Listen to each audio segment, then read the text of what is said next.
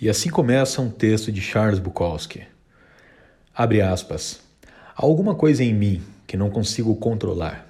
Nunca dirijo meu carro por cima de uma ponte sem pensar em suicídio. Quero dizer, não fico pensando, mas passa pela minha cabeça suicídio. Como uma luz que pisca lá no escuro. Alguma coisa que faz você continuar, saca? De outra forma, seria apenas uma loucura. E não é engraçado, colega? E cada vez que escrevo um bom poema, é mais uma muleta que me faz seguir em frente. Não sei quanto as outras pessoas, mas quando me abaixo para colocar o sapato de manhã, penso: Deus Todo-Poderoso, o que mais agora? A vida me fode, não nos damos bem. Tenho que comê-la pelas beiradas, não tudo de uma só vez.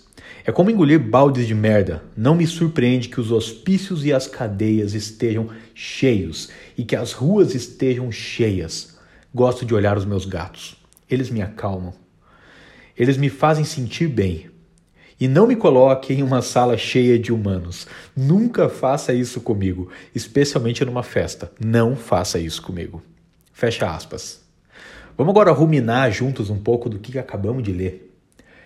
Tem uma passagem do Emil Cioran na obra Nos Cumes do Desespero, em que ele fala que cada livro que ele escrevia, cada texto que ele tirava da sua cabeça para o papel, era um suicídio a menos que ele cometia. E aí vamos pensar é, com nós mesmos o, o, o quão absurda é essa ideia de uma trajetória de vida. Acordar de manhã, começar as responsabilidades, buscar aquilo que devemos fazer, sempre também com um olharzinho sobre aquilo que queremos fazer, né? os nossos pequenos prazeres. E daí mais um dia e mais outro, e alguns problemas daqui, outros dali. Na verdade, até fazendo um pouco de alusão ao nosso episódio passado aqui do podcast, é muito difícil você viver a vida sem querer nenhum tipo de certeza sem querer em algum momento alguma resposta do por que é que passamos por tudo isso. É muito difícil você passar por toda a vida sem se perguntar e sem em algum momento desejar algum tipo de evidência, algo concreto que responda o porquê ou se há algum porquê deste labirinto de ratos no qual estamos inseridos todos os dias. E se passa um dia, Passam-se dois dias, um ano, cinco anos, dez anos. E agora percebam, às vezes em nós mesmos isso é evidente, às vezes em pessoas que conhecemos, percebam como que é comum o indivíduo, com o passar do tempo, anular esse questionamento acerca do sentido das coisas, acerca da possibilidade da inexistência de um sentido. E percebam como é, é, é, tão recorrente o indivíduo anular tudo isso justamente com esse mergulho, e mais uma vez fazendo alusão ao episódio passado, com esse salto de fé naquilo que ele quer acreditar, que é o próprio sentido. Então é a rotina do dia a dia, ou a nobre missão que esse indivíduo acredita que nasceu para executar, ainda que ele não consiga perceber que isto que ele chama de uma nobre missão é um fruto direto de escolhas que ele fez em algum outro momento da vida. Não à toa, as primeiras linhas do mito de Sísifo de Albert Camus já nos dizem, abre aspas, só existe um problema filosófico realmente sério: o suicídio. Julgar se a vida vale ou não vale a pena ser vivida é responder à pergunta fundamental da filosofia. O resto, se o mundo tem três dimensões, se o espírito tem nove ou doze categorias, vem depois. Trata-se de jogos, é preciso primeiro responder. E se é verdade, como quer Nietzsche, que um filósofo, para ser estimulado, deve pregar com seu exemplo, percebe-se a importância dessa resposta, porque ela vai anteceder o gesto definitivo. São evidências sensíveis ao coração, mas é preciso ir mais fundo até torná-las claras para o espírito. E quando olhamos para toda a história da humanidade, o que percebemos, especialmente nesse meio intelectual, artístico, cultural, nas pinturas, na poesia, nas obras literárias das mais variadas, nós temos a todo momento um despejo de uma angústia, de questionamentos, de dores e de medos. A angústia de um artista sendo despejada sobre o papel, sobre a tela, através das tintas, do pincel e assim por diante. Não à toa é que o Bukowski fala, naquela passagem que acabamos de ver, que quando ele escreve um bom poema, é como se aquilo fosse mais uma muleta que permite a ele seguir um pouco mais adiante. E aí eu tomo a liberdade para falar com vocês aqui que acompanham este empreendimento solitário de um podcast de filosofia em uma era que que, vamos falar assim, despreza tanto a crítica e a própria filosofia. E aí eu tomo a liberdade de conversar com vocês, não apenas como filósofo, mas como alguém que, desde que se entende por gente, vive e respira e necessita de arte. A arte, para mim, nunca foi uma opção. Ela sempre foi o único caminho. Inclusive nos dias em que eu careço muito de arte, quando faz dias que eu não degusto para valer músicas que eu realmente gosto, ou que não toco violão, ou que eu não desenho nada, ou que eu não escrevo nada, dias em que eu estou um pouco mais afastado da arte, eu percebo a minha irritabilidade aumentando, parece que vai latejando no peito. E é incrível como que o consumo de alguma obra de arte, especialmente mais dionisíaca, fazendo aqui alusão ao Friedrich Nietzsche e toda a sua teoria estética artística desenvolvida no século XIX, quanto mais dionisíaca a obra de arte, quanto mais embriagante a obra de arte, maior o efeito dela sobre mim. E não é um efeito, digamos, centrado numa crença. Não se trata do fato de que a obra de arte vai responder às minhas questões. Não. É algo incomunicável que está ali dentro da obra de arte. E aquilo parece que comunica com as minhas mais íntimas e mais profundas angústias na vida toda. Inclusive, eu aproveito o momento aqui para contar para vocês de um episódio um tanto recente para mim que envolve a arte e que até hoje, quando eu paro para lembrar, é, eu sinto no peito esse latejar que a arte que a, que a arte traz justamente quando, quando mergulhamos nela. Então, é, diante de uma turma de estudantes de letras na Universidade Estadual de Ponta Grossa, durante a apresentação de um conto do Machado de Assis, um conto chamado Pai contra Mãe, que conta a história de um caçador de escravos fugitivos e, consequentemente, de uma escrava fugitiva que é caçada por esse, por esse caçador. E ao término do conto, né, quando ela é recapturada e ela está grávida, ela acaba abortando na rua diante das pessoas que presenciavam aquela cena. É um conto muito singular do Machado de Assis e é, é um tanto diferente daquilo que estamos habituados dele, de um Memórias Póstumas de Brás Cubas ou um Quincas Borba, Dom Casmurro. Ele é bastante cru e dolorido de se ler, especialmente nesse momento do aborto. Eu estava participando dessa aula é, justamente com a composição artística. A proposta era que eu pintasse um quadro ao vivo, na hora, durante a apresentação desse conto, durante a narrativa desse conto. E é definitivamente o quadro mais, vamos falar assim, menos apresentável que eu fiz na minha vida. Eu adoro pintar quadros, pinto quadros desde 1995 e definitivamente esse foi o quadro mais dolorido que eu pintei. É, é uma cena completamente desconfortável aos olhos, porque eu representei naquele quadro a cena da, da escrava fugitiva já com uma corrente no pescoço e abortando, eh, sangrando entre as suas pernas. E é um quadro que, quando eu lembro dele, eu, eu não consigo imaginar esse quadro sendo pendurado em nenhuma parede. E aí vem a questão: por que é que a arte é produzida? Será que é para ilustrar uma parede? Será que é para tornar um ambiente mais apresentável? Será que essa é a finalidade da obra de arte? Pode ser que essa seja a finalidade da obra de arte para aquele que está muitas vezes encomendando a obra de arte, seja para um músico, seja para um pintor, seja até para um escritor. E está encomendando com uma finalidade bem específica, um objetivo claro, ele quer um, um quadro que combine com seus móveis, com a luminosidade daquele ambiente. É, mas será que a obra de arte satisfaz necessariamente essas finalidades mais mecânicas e objetivas? Ou será que muitas dessas obras, obras de arte existem por motivos muito mais introspectivos e doloridos? E eu lembro quando eu terminei de pintar aquele quadro, que para mim foi uma experiência muito marcante, e só de lembrar eu, eu, consigo reviver um pouco do sentimento daquela produção artística. E eu lembro quando eu terminei, que apesar de toda a, a dor envolvida na descrição daquele conto e da cena que eu representei ali, é como se uma parte minha tivesse deixado de existir dentro de mim.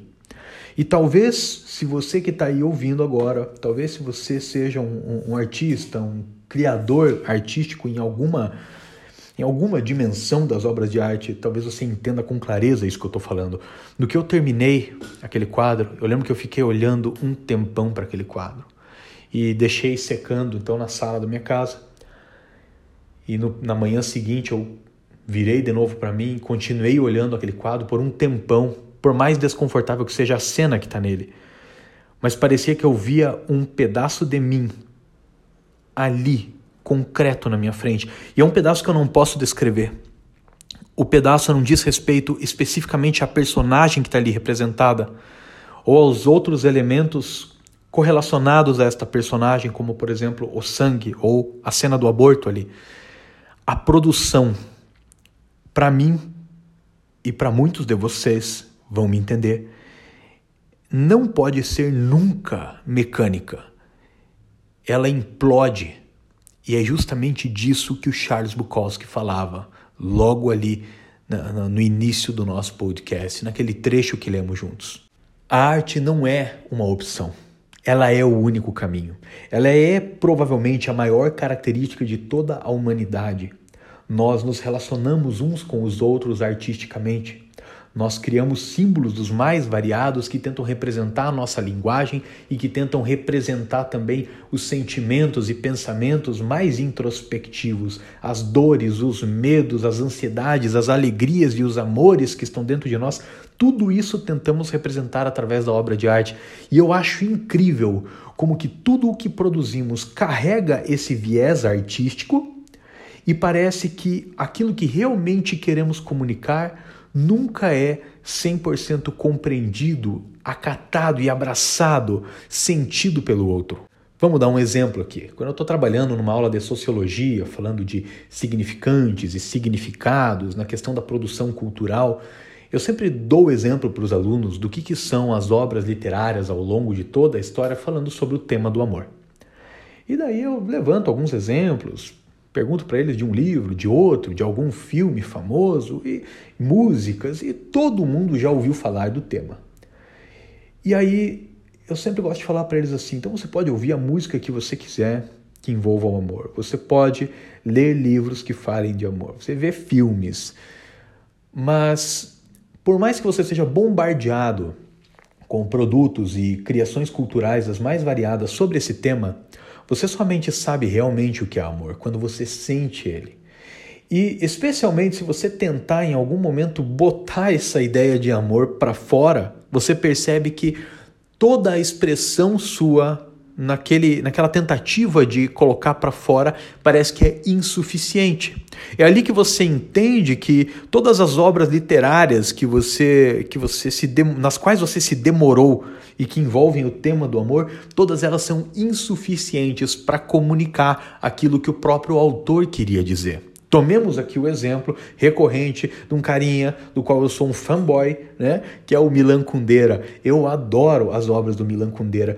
E, e, você pega as descrições dele, ele é maravilhoso com as palavras, ele sabe realmente utilizar as palavras para explicar sentimentos extremamente complexos do ser humano. E aí ele explica tudo aquilo, explica tudo aquilo, mas você percebe que sempre há uma porção que ele não consegue alcançar. Ele se aproxima muito de explicar o que é o amor. Mas se você em algum momento da vida já sentiu amor, e eu espero que sim, até porque, como já dizia Dostoiévski, o inferno é a incapacidade de amar. Se você já sentiu amor, é nesse momento que você percebe com clareza que todas aquelas palavras que estão ali ainda são insuficientes para descrever o que é esse sentimento tão profundo.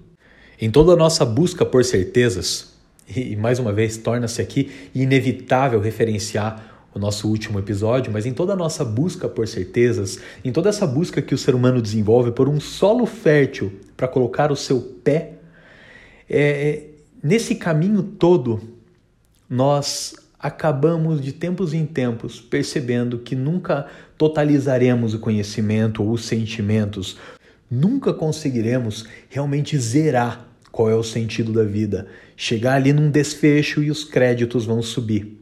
E é justamente nessa lacuna que existe a obra de arte. Seja uma poesia, seja um romance, seja aquela obra de ficção científica que você adora, seja o Star Wars que você assiste, o The Last of Us que você não apenas joga, mas hoje em dia também pode assistir, seja a Marcha Fúnebre do Mozart. Qualquer uma dessas obras existe porque ela trabalha justamente no plano da incerteza. Essas obras existem no plano da incerteza, existem justamente naquele limiar da dúvida. Elas existem por conta do próprio absurdo da existência. E não é à toa que muitas vezes, quando entramos em contato de uma forma mais íntima com essas obras de arte, parece que elas nos aliviam.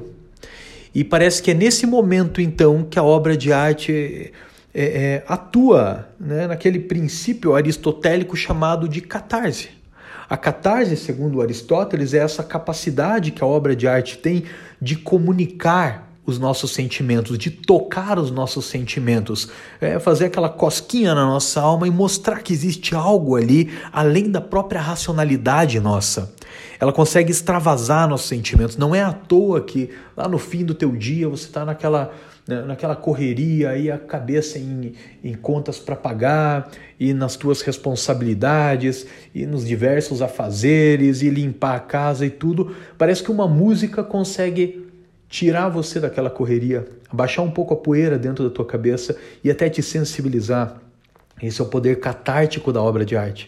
A obra de arte existe e ela é necessária justamente nesse limiar e que nós chamamos justamente de o limiar da incerteza, o limiar da busca sequencial, constante por um sentido e por uma resposta, marcada pela confrontação de que esse sentido e essa resposta nunca chegam a nós.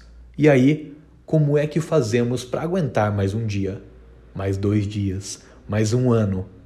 É através da obra de arte. Eu gosto de olhar para a produção artística como se ela fosse uma aceitação do ser humano. Diante dessa sua condição de uma demasiada suposta racionalidade, diante deste universo que nos é silencioso e que não nos responde nada, é essa confrontação do ser humano com a sua capacidade de simbolizar e comunicar tanto, sem nunca chegar num desfecho. É inclusive uma aceitação da sua impotência diante de tanta coisa que revolta no mundo é justamente você olhar para o Machado de Assis, escrevendo o conto Pai contra Mãe. É você sentar diante desse conto e conseguir até produzir outra obra artística em cima das piores cenas descritas ali.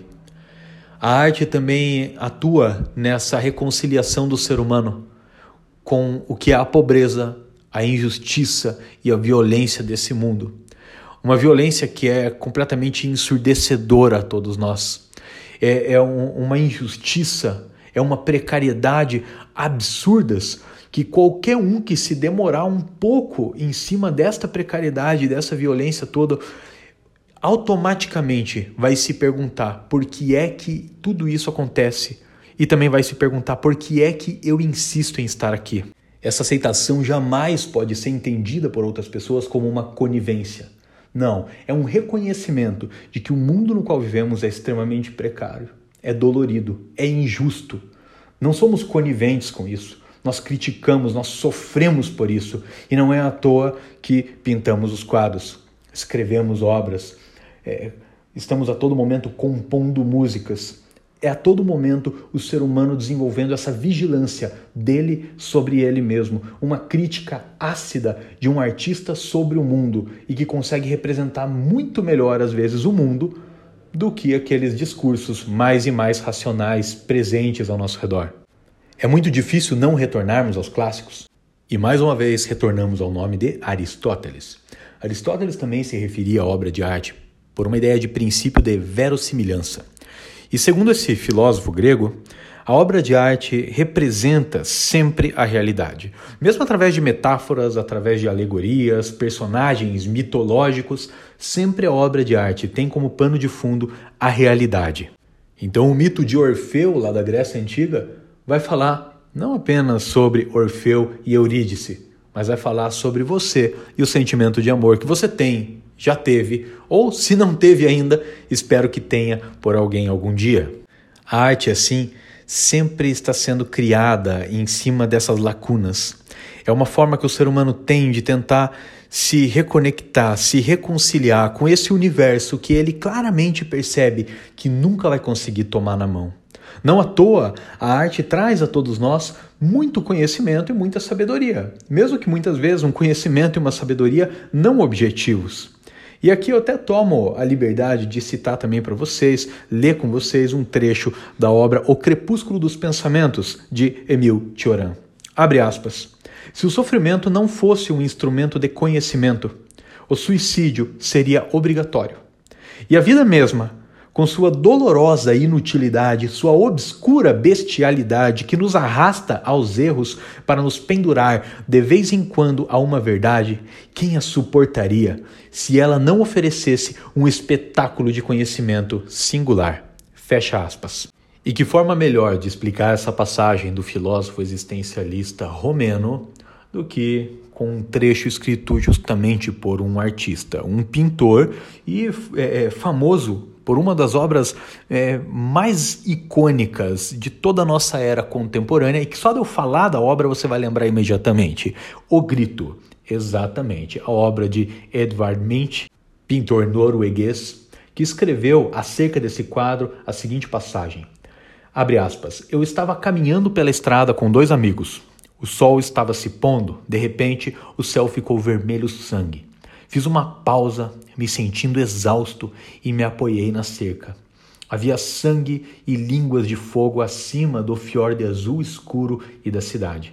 Meus amigos caminharam e eu fiquei ali tremendo de ansiedade e senti um grito infinito passando pela natureza. Fecha aspas. E se você não sabe qual é esse quadro, né, por favor, procure nesse momento para que você tenha uma clareza do que é que estamos falando aqui. A obra O Grito assim como a Marcha Fúnebre de Mozart ou a Guernica do Pablo Picasso. Essas obras todas têm algumas questões em comum. Essa angústia, essa ansiedade, o peito palpitando, e naquele momento a pintura, a composição da obra, a escrita dela não é uma opção para o artista. É o único caminho, é necessário. E mesmo que o artista venha a reproduzir aquela mesma obra em outras circunstâncias no futuro, ainda assim Aquela obra foi motivada inicialmente por esse sentimento doloroso que implodia no seu peito. É justamente esse o papel da arte nas nossas vidas, seja como criador ou até como consumidor da arte. Ela não é um luxo, ela não é um, um, um algo descartável, ela é uma necessidade, é o único caminho. Porque a arte não visa silenciar essa angústia, ela não visa silenciar essa ansiedade, essa palpitação que estava no peito do Minch, ou no peito do Bukowski, ou no peito de Hemingway. A, a arte existe nesse momento para o indivíduo senti-la com uma profundidade ainda maior. É um mergulho completo naquilo que ele está sentindo. O indivíduo foge completamente do otimismo e de qualquer tipo de mensagem que possa garantir para ele um futuro próspero e perfeito. Ele não quer isso. Para o artista, é muito mais importante poder viver por completo aquele sentimento dolorido e angustiante, especialmente através da obra de arte, do que viver uma vida falsa sem esse sentimento.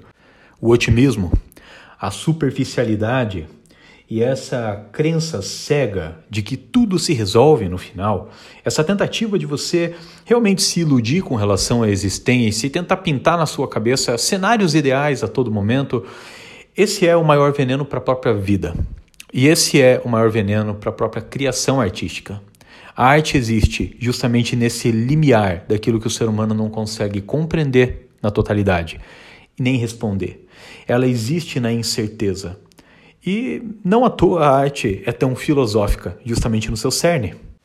Tioran, na obra Silogismos da Amargura, diz que só se suicidam os otimistas. Os otimistas que não conseguem mais sê-lo. Os outros, não tendo nenhuma razão para viver, por que é que teriam para morrer? Fecha aspas.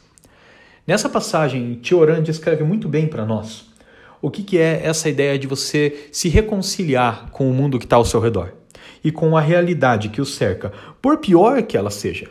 Não significa que você é conivente, não significa que você aceita passivamente tudo, mas que você entende que sua existência ali faz parte justamente desse tudo, que você não vai compreender tudo aquilo que te acontece e que cada dia a mais que você possa estar respirando aqui é no mínimo mais um aprendizado. Nunca você chegará num topo. A vida não é positivista. A vida não é uma escalada, uma grande escada que no momento que você tiver mais velho, você será inevitavelmente mais sábio e saberá tudo. Não.